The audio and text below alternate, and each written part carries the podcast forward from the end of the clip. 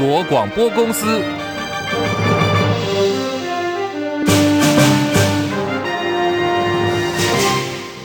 大家好，欢迎收听中广新闻，我是黄丽凤。选倒数最后关键三天，蓝绿白三方激战，力拼大位。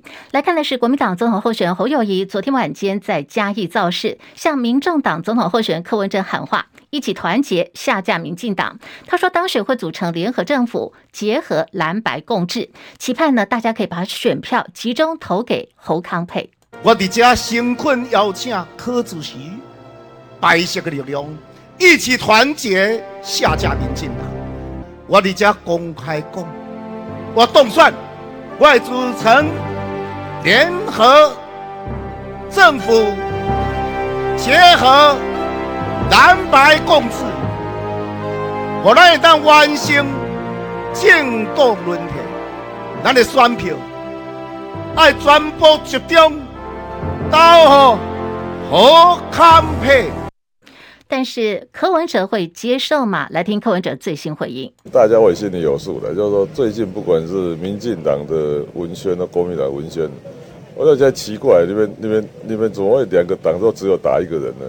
所以，所以我也知道我大概目前的状况啊。所以，我倒觉得这样的哦，如果要选最好领导人，当然是哦要选谁嘛？哦，要选柯文哲嘛。那如果要选说最有机会政党轮替。哦，那当然也是选柯文哲吧，这样就好了。其实国民党一直在讲那个都是操作弃保的手法，这我们都可以理解了。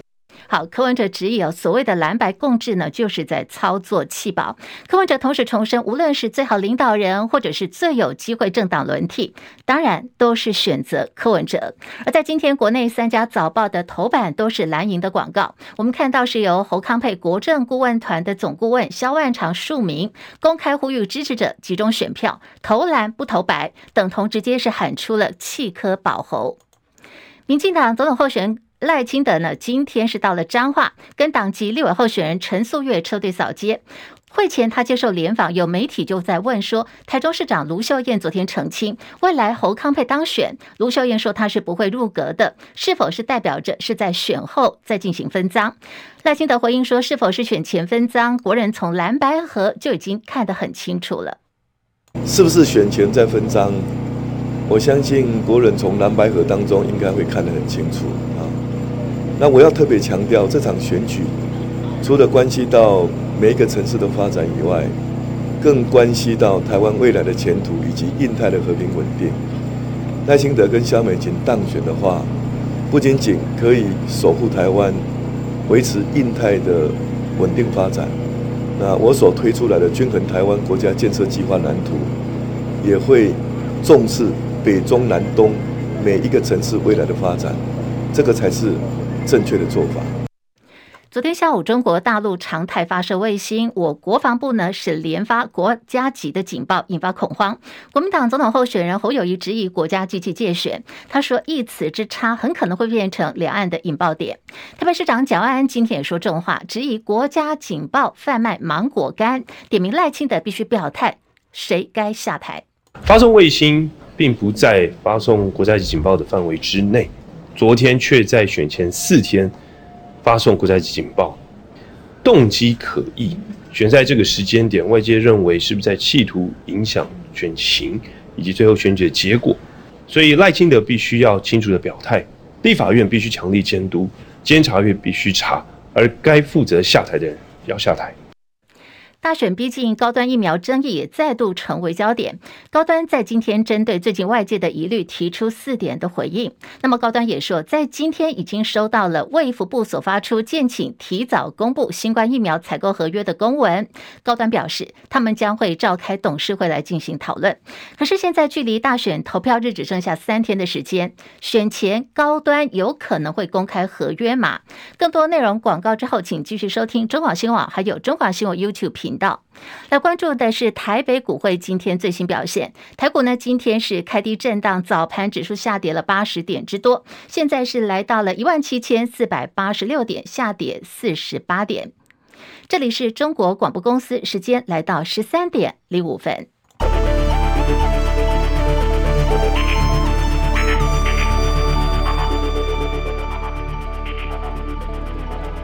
好，新台币兑换美元午盘暂时收在三十一点零九九兑换一美元，贬值了七点六分。台北股市下跌四十七点，一万七千四百八十八点，目前跌幅是来到了百分之零点二七。柜台指数下跌零点一一点，两百二十九点三七点。日本股市上涨七百二十五点，目前来到三万四千四百八十九点，涨幅呢有百分之二点一五。韩国股市下跌十七点，两千五百四十四点，跌幅有百分之零点六七。港股、陆股也是走跌的，香港股市下跌五十九点，一万六千一百三十点。大陆股市，上海综合指数跟深圳成指都在平盘附近震荡。上海综合指数呢来到两千八百八十七点，深圳成指是八千九百六十三点。印度股市还是保持上扬的格局，来到了七万一千四百六十七点，涨八十点，目前涨幅百分之零点一一。呃，在呃汇率方面呢，欧元兑换美元一点零九三一，美元兑换日元一百四十四点八二，一美元兑换七点一七三七人民币。黄金价格最新报价每盎司两千零二十九美元。以上是最新的财经资讯。来关注的是总统跟立委选战倒数三天了，中国大陆的商务部再度出手，表示呢要研究终止 e f a 的早收清单。这回中枪的项目包括有农渔、机械、汽车零配件，还有纺织等产品的减让关税。经济部说，片面变更对于建立互信的贸易机制是相当不利的。现在经济部呢已经跟受到影响的产业做联系了，将会提供必要的协助。张佳琪报道。去年底，中国大陆宣布终止 ECFA 早收清单中十二项进口产品关税减让。大陆商务部九号进一步表态，正研议终止 ECFA 农渔机械、汽车零配件、纺织等四大产业关税减让。由于纺织业产值达五亿美元，农渔业的金额虽然占比不大，却会影响我国的农渔业产销。再加上我国工具机业者在大陆一向有市占率，扩大终止项目势必影响相关业者。经济部次长曾文生十号上午出席台糖记者会时，对此事表示，产业有三大方式因应：一是提早分散市场，二是就地供应，三是长期而言找到利基提升品质。他说，纺织业界不少经跟随品牌商将生产基地移转到中国以外的国家。汽车零组件业者表示，已经针对中国大陆市场就近在地生产。曾文生说：“我们看到这三个产业的代表昨天对外的反应，评估起来就是这个调整可能的影响，呃，不至于这么大。”曾文生表示，经济部对 ECFA 关税调整一直希望能在 WTO 架构下讨论。大陆这种片面的变更，对于建立互信的贸易机制不利。经济部已经积极跟可能受到产业的业者联系沟通，提供必要协助，包括市场拓销、产品品质研发改善工作等等。中广记者张佳琪台北报道。好，我们提到了这个金融市场哦，有提到这个 NFT 吗？前行政院长、新时代金融基金会的董事长陈冲日前有建议说，中央银行呢其实是可以考虑 NFT 来作为总统就职的纪念币。当时央行的回复还蛮委婉的，不过今天央行的态度已经变成强硬了。央行说呢，这个点子看起来是有创意的，可是呢，NFT 的热潮早就已经消退了，而且因为泡沫化，濒临到被宣告死亡的命运。央行表示，多数的 NFT 现在已经一文不值，现阶段建议 N 央行来发行 NFT 是一个不切实际的主意，所以呢，等同这个说法是直接了终结相关可能性。另外，彭博资讯发布了二零二四年应该关注的全球五十家的企业。我们看到，像是这个 Google 的母公司 Alphabet，还有中国大陆的比亚迪都在榜上。而台湾方面呢，唯一上榜的是联发科。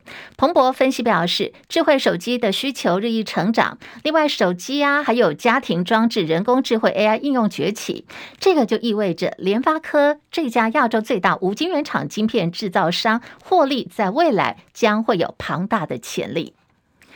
民进党总统候选人赖清德在刚刚我们看到最新的外电说，他被点名是危险朋友。这是全球最大政治风险咨询公司欧亚集团最新发表一篇美国危险的朋友的分析文章。这文章里头呢，把台湾民进党总统候选人赖清德跟乌克兰总统泽伦斯基，还有以色列总理尼坦雅胡共同列为是美国的危险朋友，说恐怕呢会让美国卷入战争。文章也表示说，美国当然不愿意因为台湾冒着跟中国大陆发生冲突的危险，但是赖清德所主张的台独极有可能会引发这个冲突的风险。另外来关注的是二零二四总统大选倒数，红海创办人郭台铭的态度被视为是关键的力量。国民党副总统候选人赵少康再度喊话郭台铭赶快出来，必须呢自己来表态。我觉得最后还是要郭台铭自己表态了，后援会什么都不算了，郭台铭后援会一大堆啊，哦一很多后援会嘛，哦，所以呢哪一个后援会到底代表谁，是不是真的代表郭台铭的意见，还是代表他自己的意见，大家也搞不清楚了哈。我觉得还是鼓励了，剩下三四天。郭台铭还是自己出来吧，哦，你到底要做英雄，做枭雄，做狗熊，哦，就在这几天。不过郭董呢已经审议好久了，到底会不会在选前最后关键时刻他出来表态呢？被视为跟郭台铭友情相当交好的这个民众党总统候选人柯文哲，他也做了回应。我倒觉得这样的，如果你真的把人家当朋友的话，哦，你就可以了解说他的苦衷是什么啊，所以。像国民党在情绪勒索他，我都觉得不对了。就是说，如果你真的把他当朋友的话，啊啊，你们没有把他当朋友，啊，就每天要勒索、情绪勒索嘛。这个，如果你真的把人家当朋友，他他你都可以理解说啊，他现在有什么苦衷啊？对啊，这样就好了，何必何必去去为难别人？好，这个郭董的苦衷还有他的困难，他自己最清楚哦。选前三天了，郭董。会不会出现呢？好，现在蓝白方面有很多的小鸡也在联系郭台铭。大选倒数，高端疫苗成为攻防焦点。行政院长陈建仁昨天到立法院备询，也做了专案报告。面对一路以来高端的风风雨雨，那么陈建仁还是坚称啊，高端是多么好的疫苗。高端疫苗是多好的疫苗，偏偏要抹黑，让台湾的人民不愿意去接种。委员，你不要用高端的奇怪重讯，公开资料，拜托，错误的资料。好，我们刚刚听到的是陈建仁跟立委赖士葆之间的这个质询呢，也提到有关于高端的重讯呢，它是一个错误的讯息。高端重讯竟然是错误的，对此卫副部长薛岳元说：“应该不是这个样子，他要发布重讯不是我们能够掌握的。”所以这个重讯是错的。哎，我们没有要求要保密了。陈建仁也坚称，高端疫苗采购有绝标公告，质疑时代力量立法院党团总召邱显智、邱立伟用假消息抹黑政府。邱显智很生气啦。不过，机关署昨天晚间已经代替陈建仁向立委道歉了，说整个案子因为涉及到机密采购，并没有所谓的绝标公告，等同呢是陈建仁讲错了。陈建仁炮火四射呢，他还说，因为万华事件、双北疫情告急，当时的双北市长防疫都做不好。国民党总统候选人侯友谊说。堂堂的行政院长真的是睁眼说瞎话？难道陈建仁你忘了疫情指挥中心的指挥官是民进党派的吗？防疫视同作战，不是应该中央地方一条心吗？现在怎么反倒讲这样子抹灭良心的话？而陈建仁昨天在立法院呢，还一个是重大的口误，就是他把昨天所发布的国家级警报的卫星说成了飞弹。他国家级警报，我要说到两次。对，啊，你还讲说是飞弹？不啊，我我讲，这是我的。会惊台湾人的哦。这是我的口误。你看它的英文叫 Air Raid Alert Missile Fly Over Taiwan Airspace Beware，是 missile 还是 satellite？人造卫星怎么讲啊？satellite，satellite 啊。啊，怎么写 missile？这个，这个我我我就这这。哎，你写你写飞弹呢？你以为台湾人都不懂英文？这个错误的话，我我我们要来更正，错误马上更正。好，这是昨天啊很尴尬的行政院长陈建仁。当时呢，他是在立法院临时会接受立委林维洲质询，第一时间他宣称国家级警报的内容讲的是飞弹。不过随后呢，他就做了更正，说啊那是他的口误。国民党总统候选侯友谊今天是到了高雄小港凤仪宫参香，他说昨天的国家级警报是乌龙一场，是一个炸弹，这个炸呢是诈骗的诈。国防部发布了假讯息，人民惊慌啊，战争一出。触即发，包括了高端案啊，国安单位应该厘清究竟资料是从哪里来的。好，为什么要误判呢？是谁下令要发布的？为什么行政院长会接到错误的假讯息？侯友谊点名国防部必须在二十四小时内要赶快回应，把真正的过程还有真正的讯息告诉全国的民众。而面对国防部呢，一直都没有清楚的说明。总统府还特别强调说，没有所谓的政治意图。民众党总统候选人柯文哲说，总统猜英文要大家不要害怕，这句话呢，反倒令他还有更多的民众感到害怕。中共威胁呢，一直都是影响台湾选举的重要因素。多年来，甚至也证明说，鼓吹反中的绿营是因此获利的。就在大选前夕呢，国防部昨天对于中国大陆几乎是形同常态的卫星发射，罕见的发布了国家级的警报，被骂翻了，说这是走位的芒果干。好，马上连线资深记者张伯仲进一步分析。伯仲上线了吗？上线了，立凤好，听众朋友大家好。好，讲真的，这个芒果干卖成这个样子也太难看哦。好多人想问说，这是国防部也跳下来借选了吗？还是呢是无奈之下背了一个大黑锅？国家警报扰乱人心，这样的借选梗对绿营的选情是加分呢，还是帮倒忙呢？伯仲的观察啊，其实对于这一起发生在大概在昨天下午三点左右啊，这个可以说惊动全国民众的乌龙事件，刚刚国防部大概在今天中午。呃，中午之前大概十一点五十分啊，他又对外发布了一则声明稿啊，特别提到说，这次卫星发射预警呢，被外界指责涉及到界选啊。军方强调，是因为考量到中共昨天发射卫星呢，飞行的轨道异常啊，啊，研判可能会越过本岛上空，为了要争取时效保护国人安全，所以空作部就是空军作战指挥部呢，依照敌情的威胁，也按照国军所谓经常战备时期突发状况处置规定啊，其中。周边国家发射火箭或导弹，通过我周边海空域相关的规定去处置，所以啊，军方强调作业全程都是以国防安全作为考量，绝对没有受到政治干扰啊，更没有所谓的借选的情况啊。呃，国防部他还说呢，有关警报讯息的英文用语啊，我们知道这是这一次也造成很大纷争的一个来源嘛啊。那这个英语英文用语呢，已经由相关单位全面的检讨修正，而针对中国大陆后续的卫星作业发射。啊，也会依照处置规定啊，要看它对我们的影响和威胁程度，事切的预警以及加以应处啊。事实上，诶，如果这件事情大家现在没事情去看，这个很多各种各各样的这个呃周边的回应都出现了。除了我们刚刚提到本身对于在国安方面的一个威胁之外，呃，我还看到这样一个清大退休教授李嘉彤呢，是不是针对国防部昨天短短的一句啊，大家都都看过了嘛啊，那些英文的用词啊，他说。才也不过几个字而已啊！这个用词，他认为这个错误百出啊啊！比如说里面用到这个飞弹飞越台湾上空的时候，说 fly over 啊，f l y fly over 直接直接写 f l y o v e r，他认为这是错。这个如果把 fly over 当成一个名词的话，就是叫天桥的，是马路上天桥的意思啊，应该分开来。如果但是这样也不对啊，因为如果是 fly，然后后面 over，那这个 missile 这个飞弹飞过去的时候，那个 fly 这个单数应该是 f l。I E S 而不是 F L Y 嘛啊，那另外用 missile 这个字当然也有问题了，飞弹，他认为应该讲 rocket，应该如果在搭载的是火箭哦，卫星的火箭的话，那应该用 rocket，不会不会用 missile 这个字啊，所以当然大家有兴趣可以去翻看这个，我们暂暂且不提。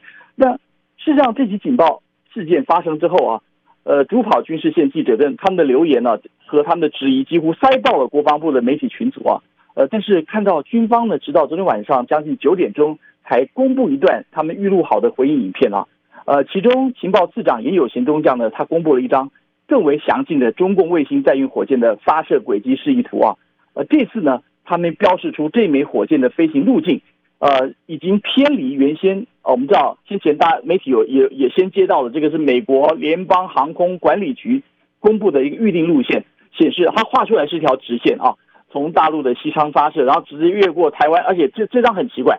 它越过台湾，并没有越过台湾的上空，陆地上空，它是越过呃我们的恒春半岛以南的啊海域近海啊，然后一个直线过去。但是军方昨天晚上公布了这张照片，他发现这枚这枚火箭啊，它发发射，然后一路飞到湖南的郴州之后，开始出现轨迹异常。它并没有依照原计原本的路径往往南啊，朝飞越台湾恒春半岛以南。我们刚刚提过了这样一个外海，反倒是偏北。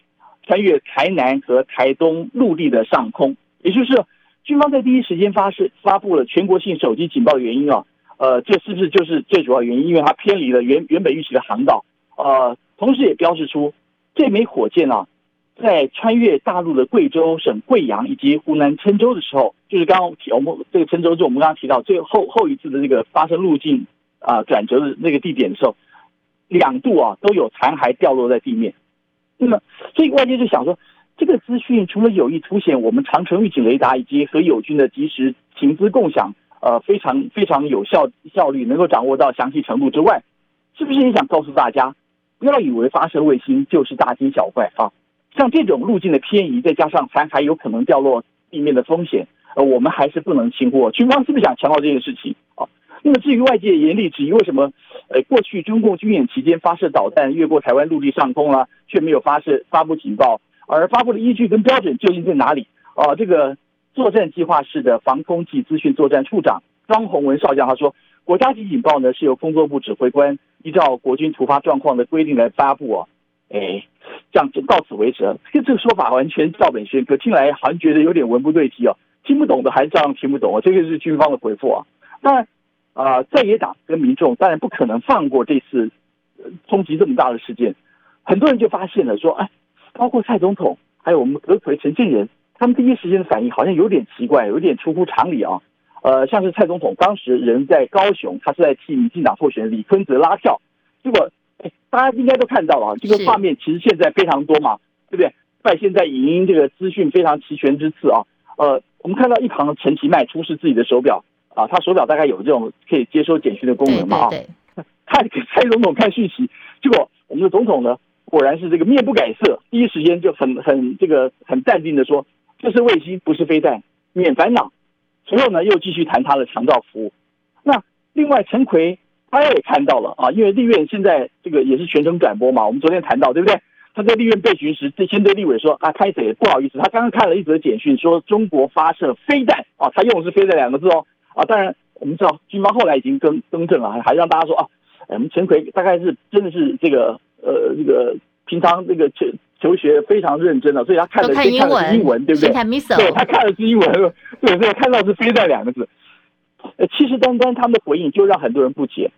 呃，不少人，我们刚刚前面提到，甚至联想到，如果不是政府经常指控中共借血，呃，那会不会反而是呃我们的政府借血啊？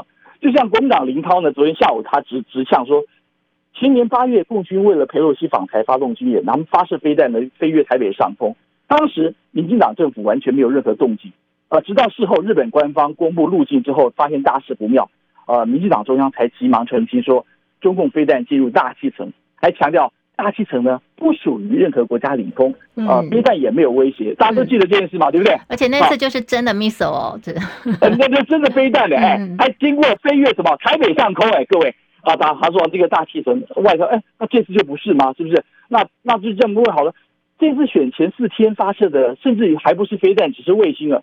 政府却连发了多则警报简讯，到底用意何在啊？而且就算是卫星好了，我们知道就在十天前，十二月底，十二月三十一号、三三十号，虽然也同样发射个卫星啊啊！当时怎么不见民进党政府有所动作，对不对？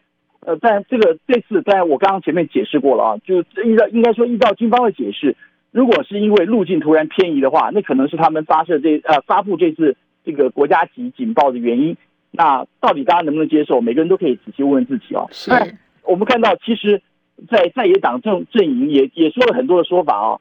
呃，这个这这认为我们说这个是国家级的诈骗哦，这不是国家级的情报。是是。那么甚至于柯文哲他也说，他看到问题，他很担心，一旦真的发生事情的时候，国防部是不是也有可能同样发出错误的讯息啊？其实呢，呃，他说他真的担心的，他提到蔡英文总统。事后要大家不要害怕，刚刚我们提过那一段，对不对？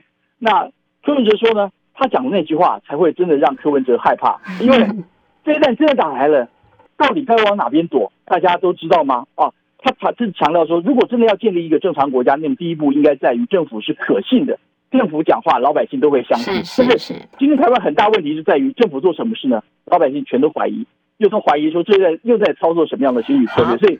这部分的确是国家的根本问题。是是是，好，非常谢谢中广资深记者张伯仲所带来的观察还有分析。好，这个国家级的警报真的是扰乱人心，在昨天好多人感到惊慌，后来证实呢是虚惊一场。